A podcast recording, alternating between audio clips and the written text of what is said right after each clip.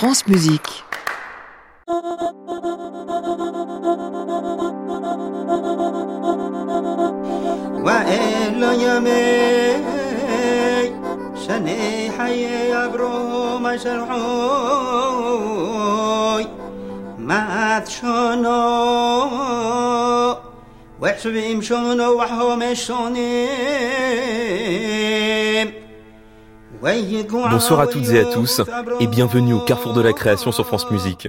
Ce soir, événement dans le Carrefour. Nous recevons une légende vivante. À 87 ans et au fil de 60 ans de carrière, il est devenu un pilier, un fer de lance, un objet presque déraciné de son propre corps.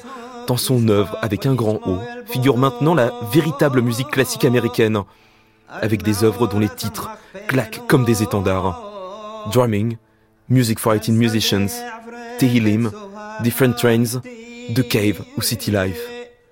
Pour qui a déjà entendu le mettre en interview, les journalistes musicaux ont l'habitude désormais de décortiquer son univers au travers de l'histoire de ce que l'on pourrait appeler à gros traits musique minimaliste ou répétitive, avec les références attendues, son goût pour les musiques d'Igor Stravinsky, de John Coltrane et de Perrotin, sa fascination pour les gammes lambalinais et les musiques tambourines ghanéennes, et son concept mis au jour dans le creuset des années 60, le phasing, le déphasage, c'est-à-dire un léger décalage entre deux voix à l'unisson. Comme un canon traditionnel, mais irrationnel. On peut s'attendre à cela, oui, mais ce n'est pas l'angle que j'ai choisi ce soir. À la fin des années 70, notre invité redécouvre ses racines. Il se prend de passion pour sa judaïté, qu'il avait totalement oblitérée jusque-là, hormis quelques paroles prononcées en phonétique à l'adolescence, au moment de sa bar mitzvah. Passé la trentaine, après avoir écrit des œuvres qui sont aujourd'hui fondatrices de la modernité, il s'immerge dans la Torah, apprend à parler l'hébreu, et y puise depuis à intervalles réguliers son inspiration.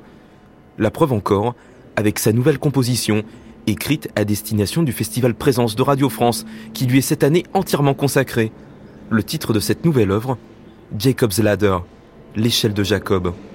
C'est pourquoi je me suis dit que l'angle original de cet entretien pourrait être celui-ci, la religion juive et sa judaïté, comme un prisme qui ne sera bien sûr pas exhaustif, mais qui permettra peut-être d'éclairer différemment la musique d'un des monstres sacrés de la seconde moitié du XXe siècle musical.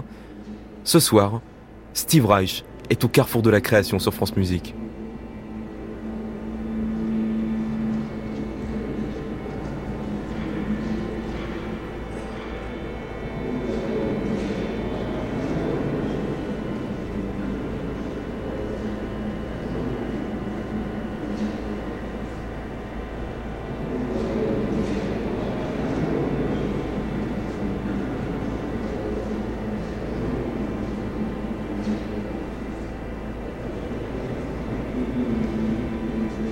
Bonsoir Steve Reich.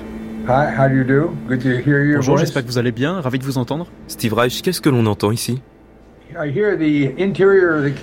J'entends Interior of a Cave, la grotte de Marpella. Steve Reich, quelle sensation vous avez éprouvée lorsque vous êtes entré pour la première fois dans le tombeau des patriarches à Hébron? Well, it's uh, you're going into a very, very uh, ancient c'est un lieu très ancien, chargé d'histoire, uh, d'histoire de toutes sortes même. La grotte, à proprement parler, est inaccessible. Elle est en dessous d'une grande structure qui était à l'origine entourée d'un grand mur lequel était construit avant Jésus-Christ. Plus tard, une église a été construite dessus, puis encore par-dessus, une mosquée. Et donc c'est là que nous sommes, dans une structure faite de plusieurs couches.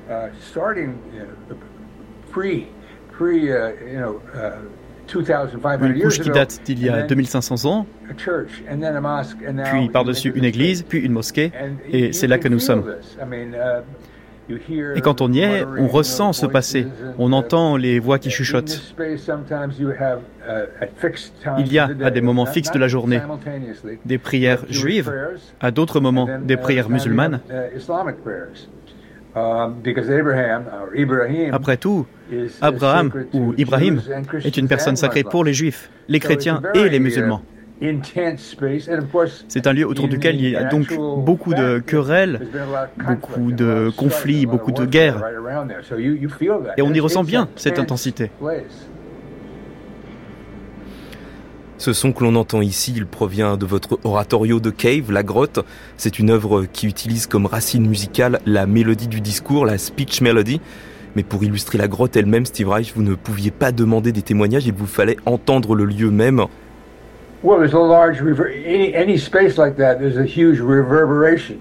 Dans un lieu comme ça, il y a beaucoup de réverbération. Et donc, à moins d'être assis à côté de la personne à qui on parle, on ne va pas s'entendre au-delà d'une courte distance, parce qu'il y aura trop d'écho. Et quand on est dedans, on se rend compte à quel point c'est un lieu mystérieux. Il y a deux passages qui s'intitulent Intérieur de la grotte dans votre œuvre, et ce sont deux enregistrements différents. J'imagine qu'il y en a un capté du côté juif et l'autre du côté musulman du tombeau des patriarches. Non, on était dans la salle principale dédiée à Abraham et Isaac. On sait que Jacob et Léa, ils sont enterrés aussi, uh, mais du moins pour moi, Uh, La différence entre l'espace pour Abraham et celui pour Isaac n'était pas claire. Uh, en tout cas, c'était principalement là qu'on était. D'ailleurs, on n'est pas resté très longtemps. Ce que j'y enregistrais, en résumé, c'était le son de la salle, l'ambiance sonore, pour ainsi dire.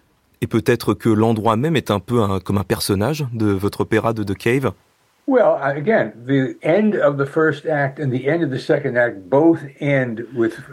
Uh, le premier acte et le deuxième acte s'achèvent tous les deux avec des séquences tournées à l'intérieur de la grotte de Marpella. Ce n'est pas vraiment une grotte d'Aria, c'est plutôt un grand espace de culte à l'intérieur de ce qui est aujourd'hui une mosquée.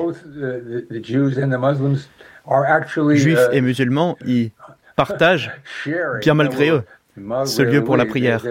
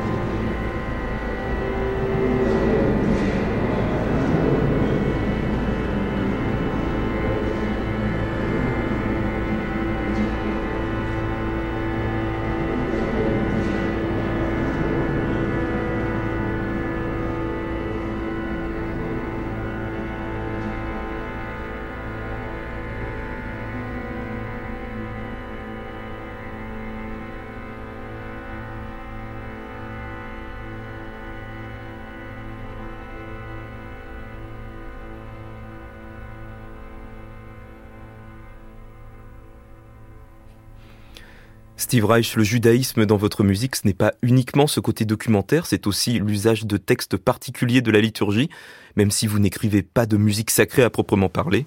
Well, it's not that I don't write sacred music.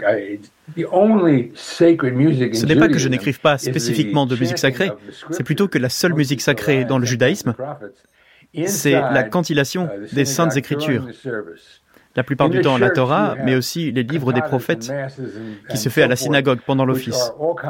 Dans les églises, il y a des cantates, des messes, etc., qui sont des musiques élaborées qui ont évolué à travers les siècles, mais pas dans le judaïsme. Tout ce qu'on a, c'est une voix d'homme seul, le chazan, le maître cantilateur, qui chante le texte le jour du Shabbat, pour les fêtes, parfois en semaine. Et donc, pour moi et les autres juifs, il s'agit d'écrire de la musique de concert qui uh, utilise un texte, souvent en hébreu pour ma part, parfois en anglais. Uh, mais ce n'est pas pour autant de la musique pour la synagogue.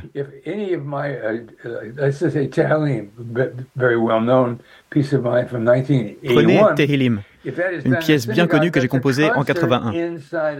Si on la joue dans une synagogue, alors ça sera un concert dans une synagogue, mais ça n'a pas sa place pendant l'office.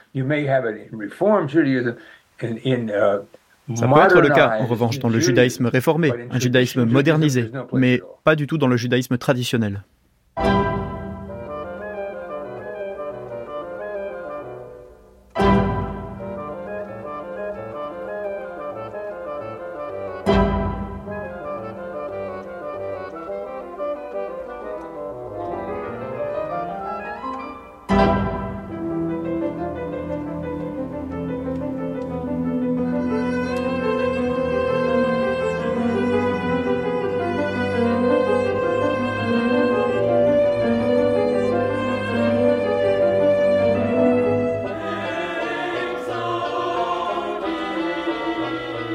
Cela veut donc dire, Steve Reich, que principalement votre musique, c'est un peu dans l'esprit de la symphonie de psaume de Stravinsky, par exemple?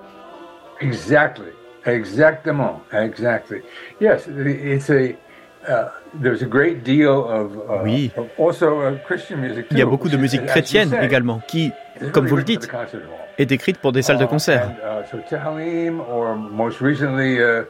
Uh, uh, uh, que ce soit Tehillim ou Jacob's Ladder qui a été créé récemment, ont été donnés au Lincoln Center par le New York Philharmonic. Et s'il se trouve que ces pièces sont jouées dans une synagogue, alors ça serait tout simplement un concert dans une synagogue, mais ça ne ferait pas partie du culte, même si c'est une musique qui utilise le texte du passage de l'échelle de Jacob. Steve Reich, le fait qu'il n'y ait pas de tradition musicale pour les psaumes, est-ce que cela libère l'imaginaire pour un compositeur?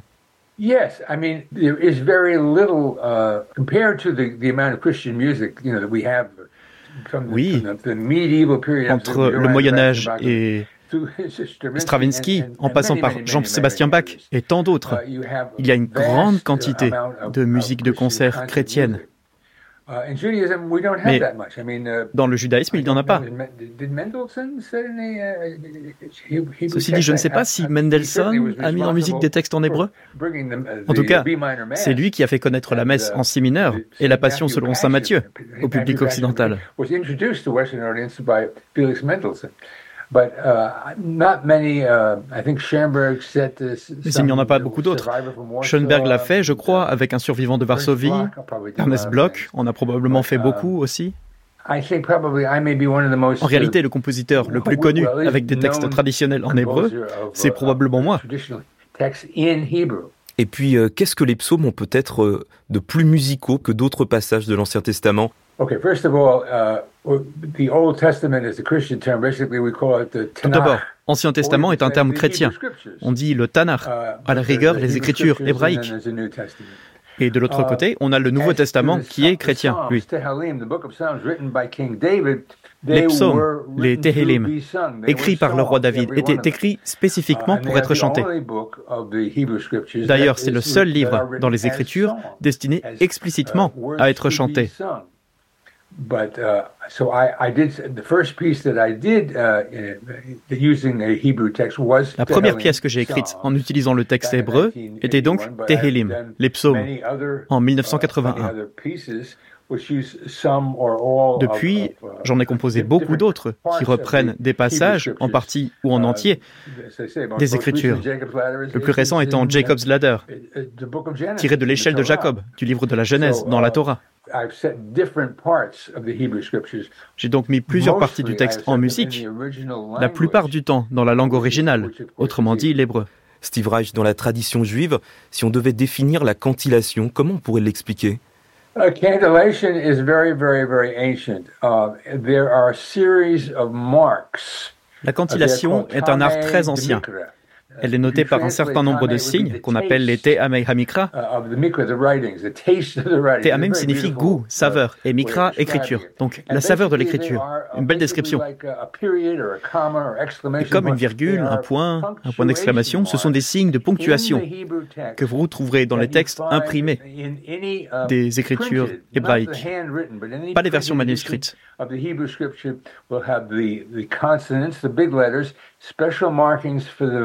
Les grosses lettres sont des consonnes.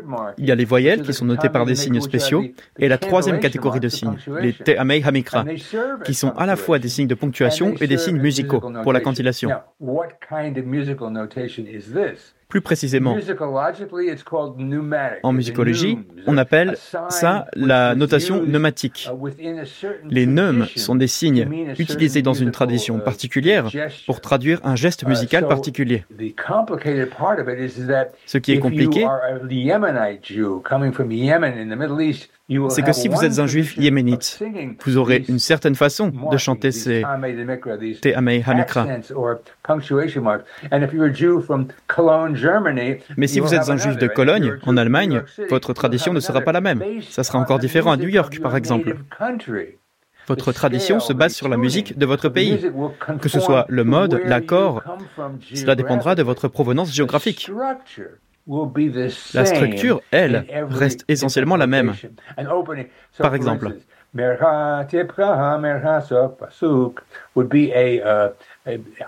ça, c'est la version ashkenaz, donc euh, à New York ou en Europe occidentale. Donc on ouvre avec un merha, suivi d'un tifra, puis à nouveau un merha, pour finir avec un sof pasuk, la fin du pasuk, du verset. Au Yémen, on entendra des choses différentes, des notes qu'on ne peut pas réaliser sur un clavier piano, parce qu'on est dans la microtonalité. Mais la structure est toujours la même. Un motif d'ouverture, un motif de tenue, un motif d'ouverture, à nouveau, puis la conclusion. Cette musique est donc variable selon la tradition et en même temps, elle est dans sa structure universelle. Es השומיים ואס האורת והאורת אוי סוסו ובואו וחושך על פני סהום ורוח אלוהים מרחפס על פני המוים ויאמר אלוהים יהי אור ויהי אור ויח אלוהים אסורו כי טוב, ויבדל אלוהים בין האור ובין החושר, ויקראו אלוהים לו אור יום, ולחושר קורו לו אלו, ויהי ערב ויהי בוקר, Vous avez mis en musique des psaumes à plusieurs reprises, mais sans évoquer Teilim, votre pièce de 1981. J'aimerais vous poser une question à propos d'une œuvre qui mêle univers sacré et profane. C'est You Are Variations. Qu'est-ce qui a guidé votre choix de texte pour cette œuvre? Well, I was uh, trying to uh, pick texts that uh, eh bien, je cherchais des textes qui avaient une signification personnelle pour moi. Le premier est une traduction d'un texte en hébreu par le rabbin uh, Nachman de Bratslav. C'était un mystique juif de la fin du 18e, début du 19e siècle. Il vivait en Europe de l'Est. Il était très connu et il l'est toujours dans les cercles hassidiques comme l'un des rabbins hassidiques les plus mystérieux. Un extrait du texte que j'ai mis en musique dit Tu es là où sont tes pensées. Une analyse très réaliste des êtres humains, je trouve. Par exemple, vous êtes assis en cours, mais vous pensez à ce que vous allez faire avec votre copine le week-end. Alors, est-ce que vous êtes dans la salle de cours? Votre corps l'est, oui, mais votre esprit est complètement ailleurs. Vous êtes là où sont vous pensez. Cette citation est donc le titre de la partie de loin la plus longue de cette pièce.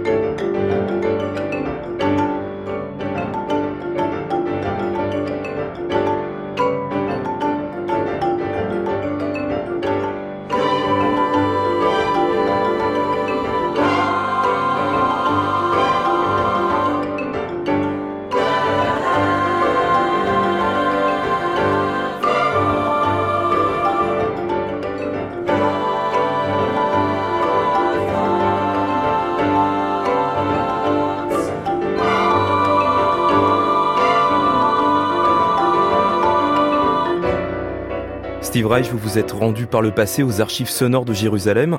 Quel souvenir vous gardez de cet endroit et de ce que vous y avez entendu? C'était ma première fois en Israël. J'ai dû y aller sept ou huit fois en tout. J'y suis allé parce que je voulais entendre le même texte en hébreu. chantés par des maîtres cantilateurs de différentes parties du Moyen-Orient.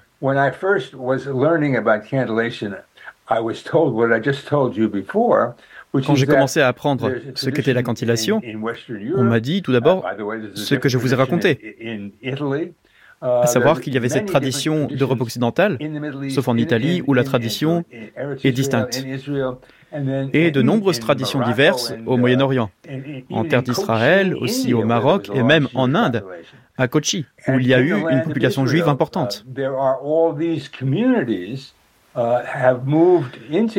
Et toutes ces communautés se sont installées en Israël. En 1977, je suis venu avec les premiers chapitres de la Genèse.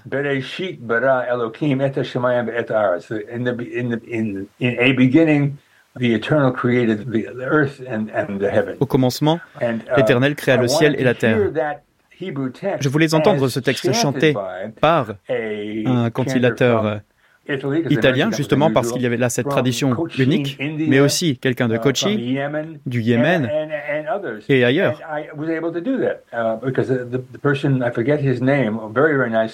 Et tout ça a été possible grâce à quelqu'un qui travaillait pour les archives nationales sonores à l'université hébraïque de Jérusalem, un monsieur très gentil dont j'ai malheureusement oublié le nom. Il nous a emmenés voir plusieurs personnes. Nous avons enregistré leur version chantée de ces premiers versets de la Torah, selon leurs différentes traditions. Par la suite, j'ai pu rédiger un petit article qui comparait les versions de ces différentes communautés. En conclusion, c'est ce dont je vous ai parlé. La structure est la même. Mais le résultat,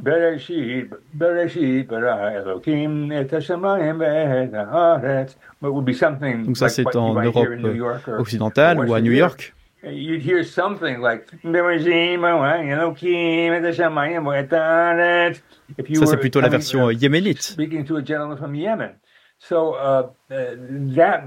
C'était justement mon but, enregistrer différentes traditions, différentes variations sur ce même verset de la Genèse.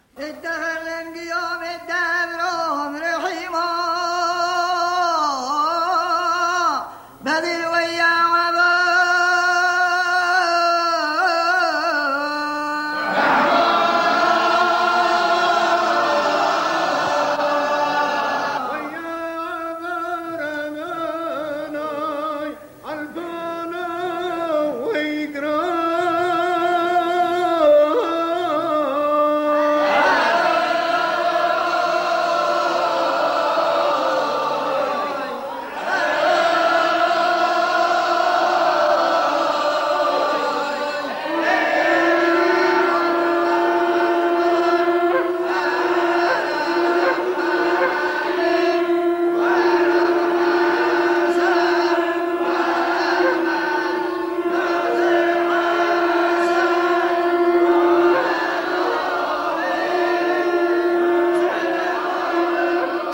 j'ai le souvenir d'avoir lu un long article de vous paru il y a quelques années en français dans l'ouvrage Différentes phases aux éditions de la Philharmonie de Paris où vous disiez que la cantillation hébraïque vous avait inspiré directement pour la conception de certains systèmes rythmiques, notamment dans votre pièce Octet qui est devenue plus tard Eight Lines.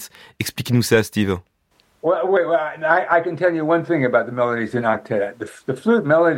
Alors, au sujet de Octet, la mélodie à la flûte n'a absolument rien à voir au niveau du son avec la cantillation.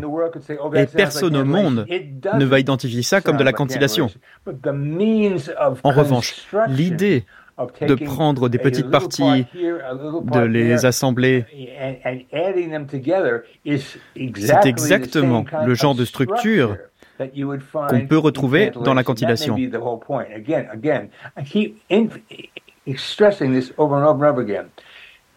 Cet assemblage, je le fais sans cesse. Par exemple, dans Frère Jacques, vous avez une première voix qui démarre en solo. Puis, une seconde voix qui part du début, mais en décalé. C'est ce qu'on appelle un canon. C'est une forme qui fonctionne comme une formule mathématique.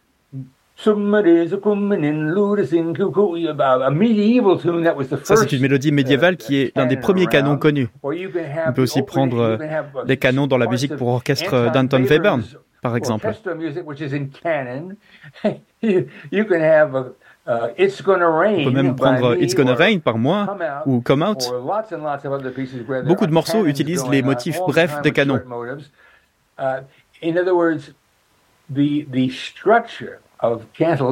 Quand on parle de la cantillation, c'est la même chose. L'assemblage de parties plus petites est toujours euh, similaire à la cantillation dans sa structure. Mais la mélodie de la flûte dans Octet, elle, n'a rien à voir avec la cantillation.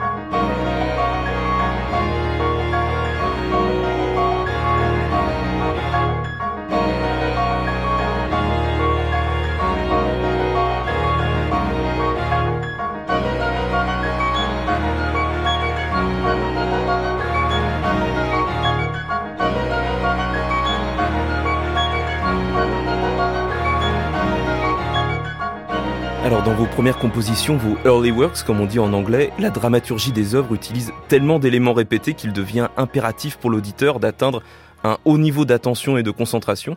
C'est une autre forme d'écoute que pour une symphonie de Brahms. Absolument, oui.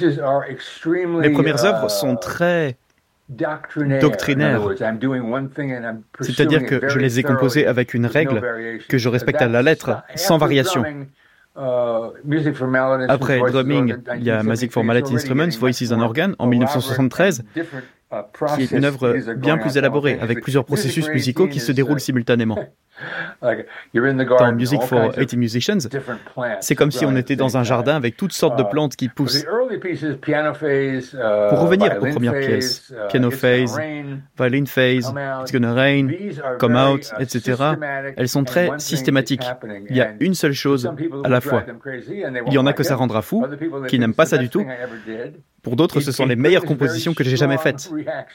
En tout cas, elles suscitent des réactions très fortes, positives et négatives. C'est bien compréhensible, parce que ce sont des pièces radicales. Le jeune homme que j'étais était déterminé à appliquer ces nouvelles idées pures, à l'exclusion de tout le reste. La musique qui est la plus éloignée de la mienne est sans doute la musique romantique occidentale. Brahms, Proctor, Mahler, Wagner, etc. Rien à voir. Ma musique est peut-être un petit peu plus proche de la musique baroque. Bach, Vivaldi, Scarlatti. Mes premières pièces sont donc très radicales. Et elles sont distinctes, y compris par rapport au reste de mon travail. Et justement, est-ce que lorsque l'on joue ces pièces très minimales, l'interprète est aussi dans une espèce d'état pas second, mais en dehors du monde d'une certaine façon? Que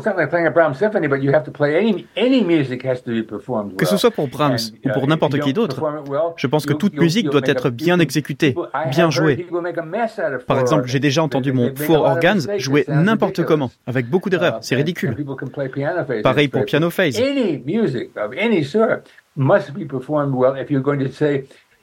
Toute musique, si on veut la comprendre, doit être bien jouée.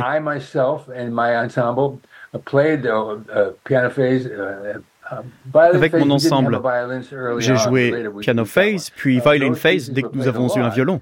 Um, Ce sont des pièces que nous jouions très souvent. Uh, plus tard, il y a eu Music for 80 Musicians, des uh, pièces qui sont plus développées et plus belles à l'écoute. Nous les avons répétées très souvent et nous les jouions bien. Une mauvaise exécution est une mauvaise exécution. Un point, c'est tout. Peu importe que ce soit Brahms ou moi. Si le morceau est bien joué, bravo. À ce moment-là, on peut parler musique. Mais ce n'est pas possible si elle n'est pas bien jouée, parce qu'on n'a pas entendu ce qu'était la pièce.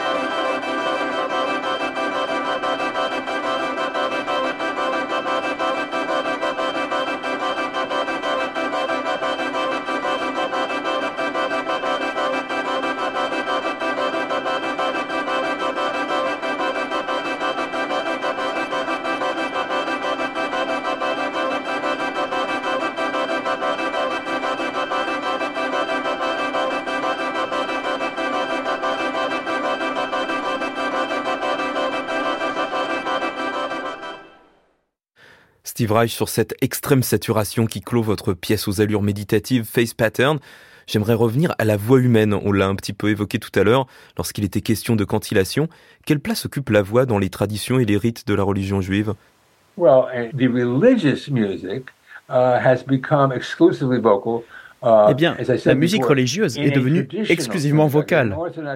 Comme je l'ai dit précédemment, dans des synagogues traditionnelles orthodoxes, que ce soit ici, en terre d'Israël ou au Yémen. D'ailleurs, il ne fait pas bon être juif au Yémen en ce moment. À travers le monde, on va entendre ces chants en voix seule.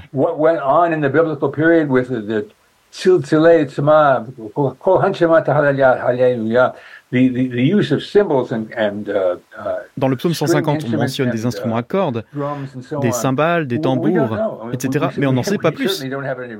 On n'a évidemment aucun enregistrement, pas de notation musicale. Et moi, je n'ai pas le niveau d'expertise pour savoir s'ils étaient utilisés dans les offices au temple. Mais dans tous les cas, la musique qui a survécu à l'éparpillement des Juifs uh, à travers le monde, c'était celle de la voix humaine. Et quelle place la voix tient-elle dans votre imaginaire de compositeur, Steve Reich? Oh, une place gigantesque, mais très uh, variée. Les premières pièces qui m'ont fait connaître, It's Gonna Rain et Come Out, reprennent des enregistrements d'un prêcheur noir pentecôtiste et du jeune noir arrêté pour un meurtre qu'elle n'a pas commis. Là, la voix humaine est enregistrée, répétée et rediffusée en canon, ce qu'on appelle le déphasage, phasing. Uh, Puis il y a eu drumming uh, et Music for 80 Musicians, où les voix ne chantent pas des mots, uh, elles imitent des instruments. Dans la deuxième partie de drumming, par exemple, deux voix féminines imitent le son du marimba.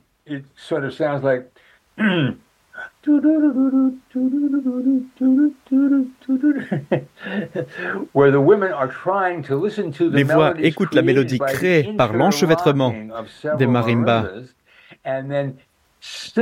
Puis elles chantent ces mélodies qui se dégagent du contrepoint des marimbas. Puis dans des Hilim, quatre voix féminines chantent des mots en hébreu.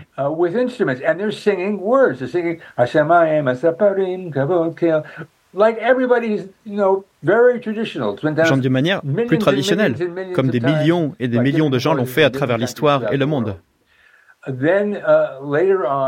Uh, uh, Après, dans Different Trains, une pièce très importante pour moi. Je reviens aux voix préenregistrées.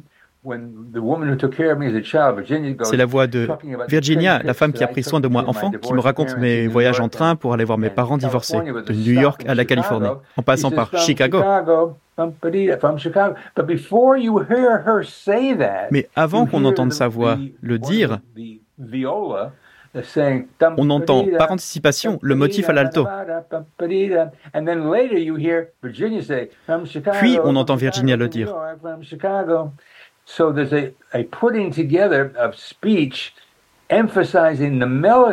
C'est un moyen de mettre la mélodie du discours au centre. J'ai eu donc utilisé la voix humaine de plusieurs façons, du tout à fait normal uh, au tout à fait inhabituel. Uh, Et je continue de le faire beaucoup. C'est une grande partie de ma musique qui est vocale. Alors justement, Steve Reich, la voix enregistrée, pour vous, c'est une vision du réel, hein, comme dans Different Trains mais les voix chantées que l'on entend à la fin de votre pièce WTC 9-11, elles ouvrent le monde à venir Yes. The, third movement of uh, WTC 9-11 is a reflection oui, la troisième partie de WTC 9-11 est une réflexion sur ce qui s'est passé. C'est le moment où on se pose après toutes ces uh, morts, après l'effondrement des bâtiments. J'ai travaillé sur cette pièce avec une violoncelliste israélienne, Maya Beiser, qui est une bonne amie à moi. J'ai écrit Cello Counterpoint pour elle. Je sais que sa voix chantée est très belle, et à ce moment-là, j'avais besoin d'une voix qui puisse improviser en la mineur pour plusieurs raisons. Et c'est ce que je lui ai fait faire sur des textes en hébreu. J'ai aussi enregistré un cantilateur, lui aussi un excellent musicien, dans la même tonalité. J'ai utilisé ces deux voix à la fin de la pièce, en arrière-plan. On ne les entend pas nettement. Ils chantent sur le monde à venir, sur ce qui vient après la mort? Est-ce qu'on sait ce qui se passe quand on meurt? Non, pas du tout. Mais on a des émotions, des désirs, des traditions qui en parlent. Et donc à la fin de WTC 9-11, ces voix apparaissent. C'est encore une autre utilisation de la voix humaine, effectivement.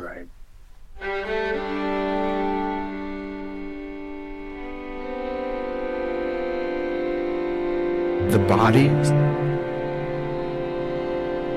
The bodies were moved to large tents. Large tents.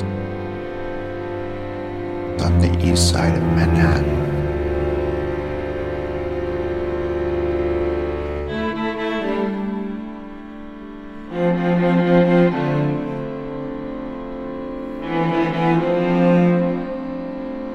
I would sit there I would sit there and recite Psalms all night. Recite Psalms all night.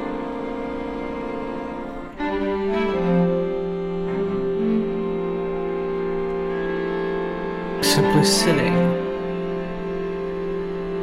Sitting.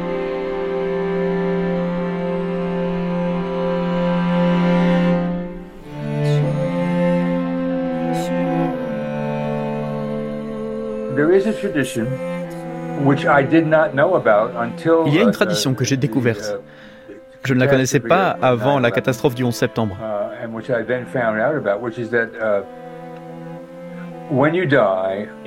Dans le judaïsme traditionnel, quand on meurt, entre le décès et la préparation du corps pour l'enterrement, il ne faut pas laisser le corps seul. On fait donc appel à ce qu'on appelle un chômeur, quelqu'un qui veillera sur le corps. Ça peut être un membre de la famille, un ami, quelqu'un qui nous doit une faveur, qui est chargé de tenir compagnie au corps jusqu'à l'enterrement. Et en veillant sur le corps, la tradition veut apparemment que l'on chante certains textes spécifiques. Certains peuvent chanter des chants religieux d'une autre nature. Je n'ai pas les détails. Mais j'imagine que ça varie selon la personne. Ce qui est important en tout cas, c'est d'avoir un chômeur pour garder le corps et chanter.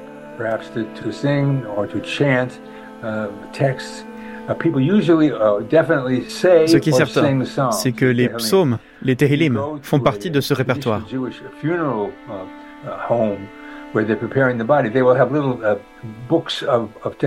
Avant un enterrement juif traditionnel, dans la maison où le corps est préparé, on trouve des livres de psaumes. En hébreu et en anglais, et c'est la tradition de lire les psaumes pour le mort.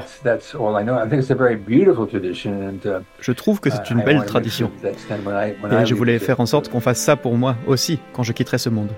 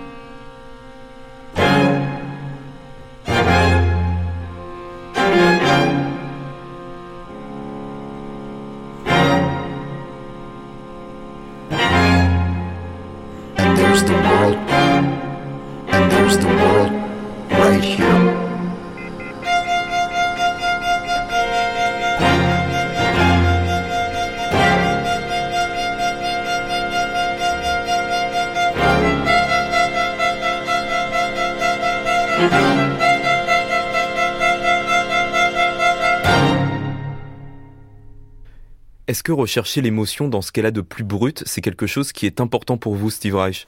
Absolument. Absolument.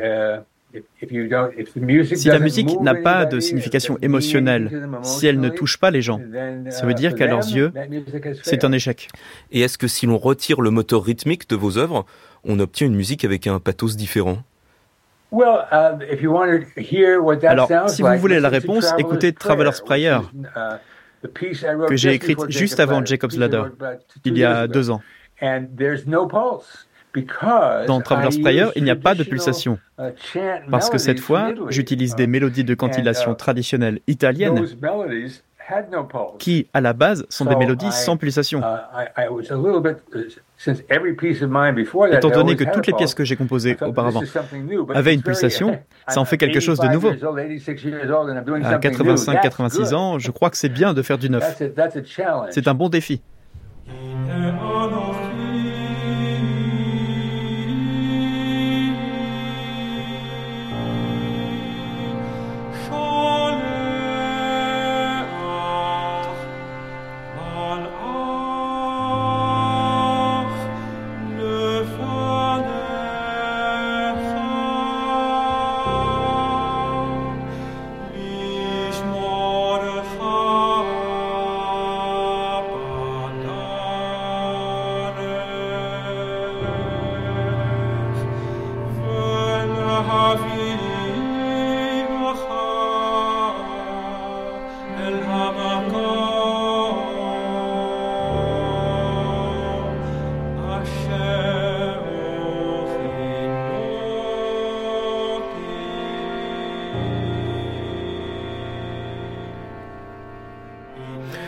Alors on réentend dans le début de Traveler's Prayer la même mélodie que vous utilisez dans la fin de WTC 9-11.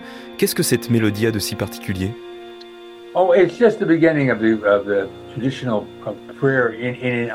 C'est simplement le début d'une prière traditionnelle dans les offices ashkenaz en Europe occidentale. On peut entendre ça dans les synagogues orthodoxes à Paris, par exemple, en Belgique, en Allemagne ou à New York. Le maître cantillateur dont j'ai enregistré la mélodie était de New York en l'occurrence. J'ai donc repris cette mélodie à ces deux endroits-là. Il y a dans Traveler's Prayer des tamim italiens, des accents mélodiques de récitation de la Torah liés à la tradition italienne du judaïsme. Qu'est-ce qui vous intéresse spécifiquement dans cette tradition? À vrai dire, au début, je n'y connaissais rien. C'est quand je suis allé en Israël en 77 pour enregistrer les différentes formes de cantillation du début de la Torah.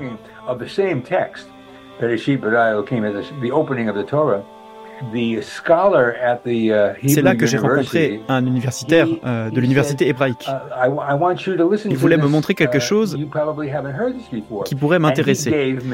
Il m'a fait écouter un enregistrement du même texte, chanté à merveille par un cantillateur de la tradition italienne. C'est donc lui qui m'a montré ce style-là. Et j'étais d'accord avec lui pour dire que c'était très beau. Uh, Il m'a expliqué que la tradition italienne juive était différente uh, de celle du reste de l'Europe, parce que ce sont les Romains qui ont pris les Juifs de la terre d'Israël pour les emmener en Italie. Uh, C'est donc une communauté très ancienne qui a été coupée du reste de l'Europe et a donc perpétué son propre style. Mais je n'en savais rien avant de l'apprendre de cet homme-là.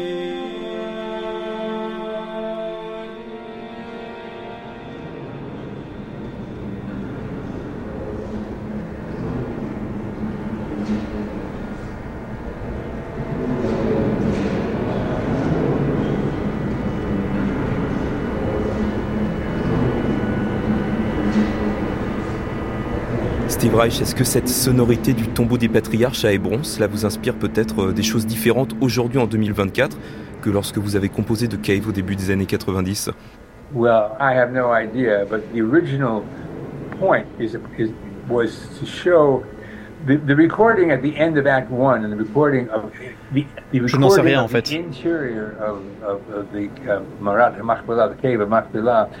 Mais le fait est que l'enregistrement de l'intérieur de la grotte de Marpella est le même. Uh, à la fin du premier acte et à la fin du deuxième acte. uh, L'idée est donc de montrer que les Juifs et les musulmans partagent cet espace. Et j'exprime à travers la musique l'espoir de voir uh, rapprochement, un rapprochement between, entre Isaac et Ismaël. which is how it begins. C'est ce avec quoi, The Cave débute. Happened. Uh, malheureusement, ça n'est pas arrivé dans la uh, réalité. future. Mais on ne sait pas ce que l'avenir nous réserve. Espérons que l'avenir is, soit uh, bien meilleur que tout le passé. Merci beaucoup Steve Reich. Thank you so much for having us, Steve. Thomas, thank you so much for this Merci, Thomas. Merci pour cette interview. Ravi de parler avec vous. Et on rappelle le Festival Présence qui ouvre mardi à la Maison de la Radio un panorama de l'œuvre de Steve Reich avec la participation de la fine fleur de la musique de la jeune génération. Quelques moments marquants à retenir si vous aimez la musique de Reich. Mardi 6, la création française de Jacob's Ladder et du récent Reich Richter par l'ensemble latin contemporain. Mercredi 7, ce sera Music for 18 Musicians par l'ensemble Lynx. Jeudi 8, Drumming par le Colin Curry Group. Vendredi 9, The Desert Music par l'Orchestre Philharmonique et le Chœur de Radio France à la Philharmonie de Paris. Samedi 10, Music for Ensemble and Orchestra en création française par l'Orchestre National de France. Et un petit festival dimanche après-midi où vous pourrez entendre, entre autres, Different Trains par le Quatuor Tana et Teilim par le Philhar. Au carrefour de la création ce soir, il y avait à la technique Inès de Bruyne, traduction simultanée Damien Jacobet, attaché de production Colline Redon, une réalisation de Céline Parfenoff.